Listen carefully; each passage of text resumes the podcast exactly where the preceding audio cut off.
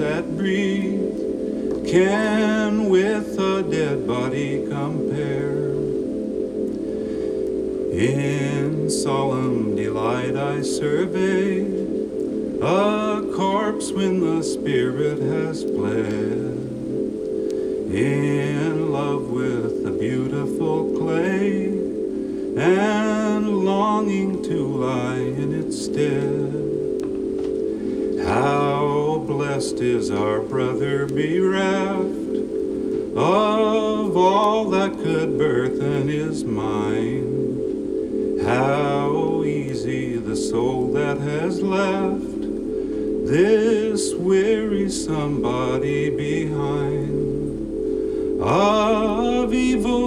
capable thou, whose relics within me I see.